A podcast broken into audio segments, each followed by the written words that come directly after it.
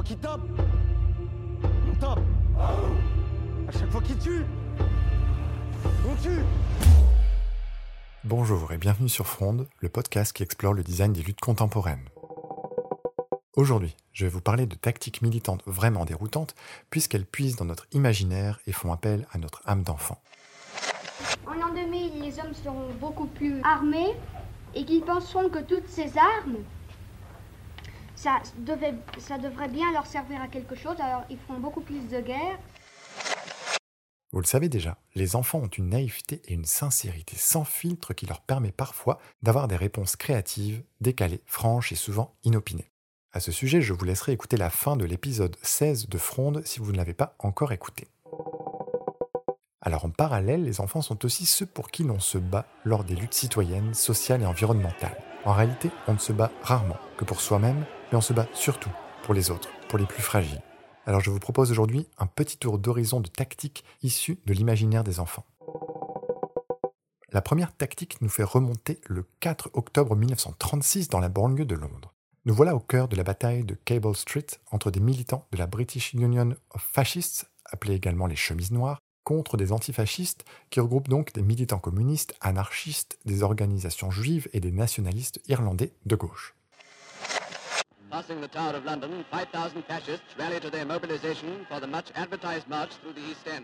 Les uns comme les autres s'affrontent, se battent, se défendent, mais la garde montée arrive, et elle intervient avec ses chevaux impressionnants.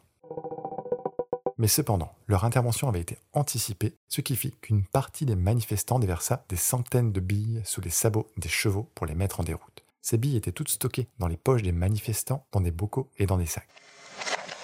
Des antifascistes renversent un camion sur Cable Street, tandis que d'autres attaquent un chantier attenant et y récupèrent du matériel à ajouter aux matelas et aux meubles. Quand la police charge le camion renversé, les antifascistes lancent de petites bombes artisanales. Des pierres et d'autres projectiles, comme des bouteilles de limonade oxygénée à moitié pleine qui explosent après avoir été remuées, continuent de s'abattre sur les policiers et les fascistes. Quand la police montée charge les antifascistes, on fait exploser un sac de poivre devant eux et on lance des billes à leurs pieds. Et pas moins de 32 ans plus tard, en 1968, la même technique a été employée dans les rues de Sao Paulo par des étudiants brésiliens.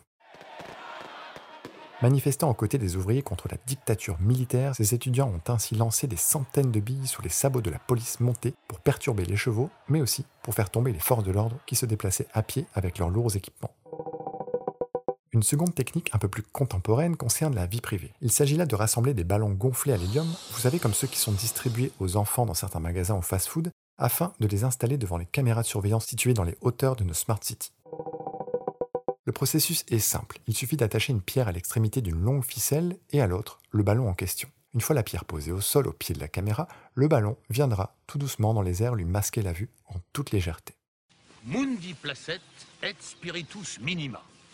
Ça n'a aucun sens, mais on pourrait très bien imaginer une traduction du type Le roseau plie, mais ne cède qu'en cas de pépin. Enfin, toujours en piochant dans les panoplies de jeux pour enfants, il y a aussi la technique du glitter bombing, qui est une utilisation militante des paillettes.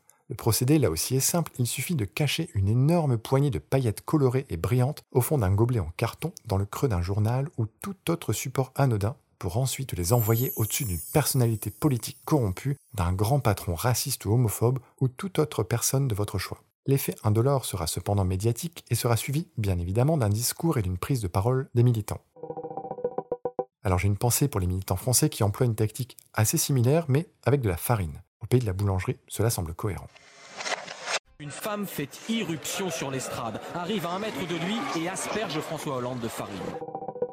Enfin, le dernier projet inspiré de jeux d'enfants a été déployé il y a quelques jours, le 20 mai 2023, et aura réussi à bloquer un aéroport. Alors ce sont les militants créatifs de Extinction Rébellion qui se sont munis de voitures télécommandées pour enfants sur lesquelles ils ont tout simplement installé des fumigènes de couleur verte. Bienvenue dans le monde des voitures radiocommandées. Ici, les règles sont les mêmes que pour les courses de berline classiques, à quelques petites exceptions.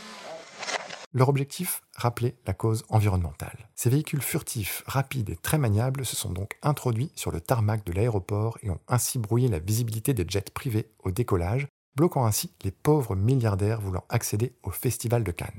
Parce qu'ils se font des milliards sur le dos des gilets jaunes. C'est carrément les jeux du cirque.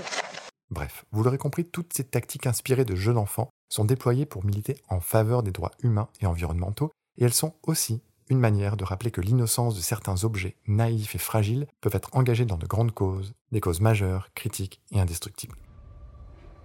J'en appelle donc aux regardés plus jeunes pour qu'ils puissent observer autrement leur environnement et l'abondance qu'ils ont autour d'eux, et de vous demander comment, à votre manière, avec votre esprit, votre candeur, votre grandeur, vos jeux et vos idées, il est possible de faire naître le monde que vous, vous voudrez voir advenir. Dites-moi, qu'est-ce que vous lisez là? Karl Marx. Se peut-il que vous soyez communiste? Est-ce que j'ai besoin d'être communiste pour lire Karl Marx? Eh bien, si vous n'êtes pas communiste, qu'est-ce que vous êtes? Je ne suis rien. Rien? Je déteste toutes les formes de gouvernement. Mais il faut bien quelqu'un pour gouverner. Et je déteste le mot gouverner.